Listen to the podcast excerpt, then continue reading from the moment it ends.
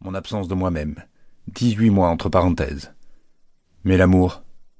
Alors je me suis jeté dans les bras de ce onzième que le hasard avait déposé devant ma porte. J'ai vingt-sept ans demain, et je pense à mon enfant. De quel enfant parlait-elle? De notre enfant à venir? Je n'étais que cela pour elle, le mec d'après. Pour gommer les précédents? Ce jour-là, la lame d'un poignard s'est enfoncée dans mes entrailles. Quelle désillusion. Elle a ensuite dissimulé son sale cahier. Pourtant elle y écrivait sans relâche. Plus d'une fois je l'avais vu le refermer à la hâte à mon approche. Clac. Vie privée, dégage de mon cœur, pauvre onzième. Déposé par le hasard devant ma porte.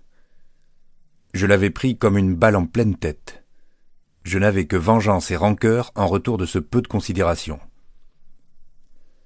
D'orage en embellie, de querelle en rapprochement, de rupture en réconciliation, nous avons enfin vécu ce que nous formions à deux. Une exquise harmonie, une connexion amoureuse, des projets sans trucage. Jusqu'au drame du 11 septembre 2001, jour de destruction du World Trade Center, et de ma vie.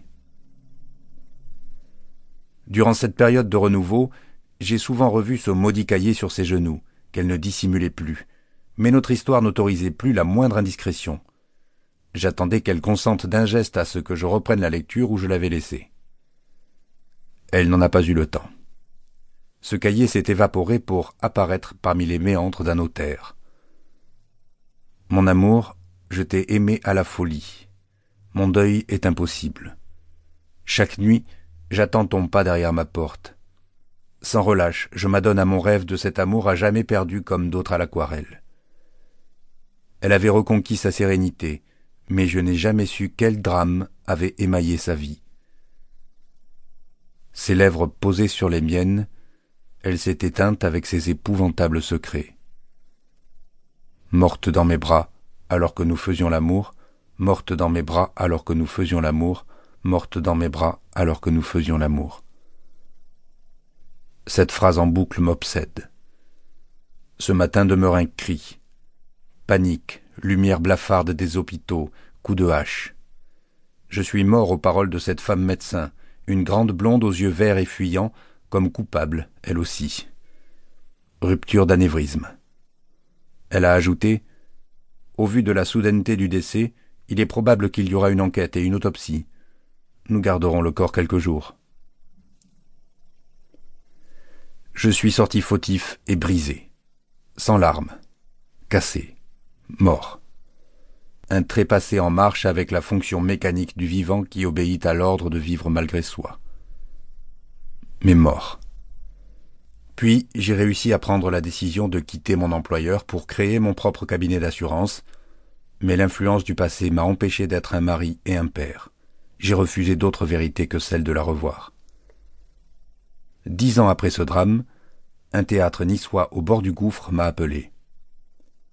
Un nom a déclenché le besoin de reprendre cette salle au fauteuil défraîchi. Torsman, l'ignoble metteur en scène. Il avait piétiné Ludmilla avec délice alors qu'elle était son esclave assistante. Ce charognard doublé d'un despote harceleur à l'ego bien rempli, dirigeait à coups de tricks sa troupe d'acteurs. Je venais de céder ma clientèle et, sur un coup de sang, j'ai racheté les parts de feu l'actionnaire principal du théâtre dont personne ne voulait la troupe jouait Herman Melville, le Bartleby, si précieux aux yeux de Ludmilla. Était-ce un signe posthume pour tenir la promesse faite à Ludmilla? Je t'achèterai un théâtre. J'ai viré Torsman séance tenante. Cet événement avait réveillé Ludmilla. Ce jour-là, les larmes sont venues. Barrage rompu. Enfin.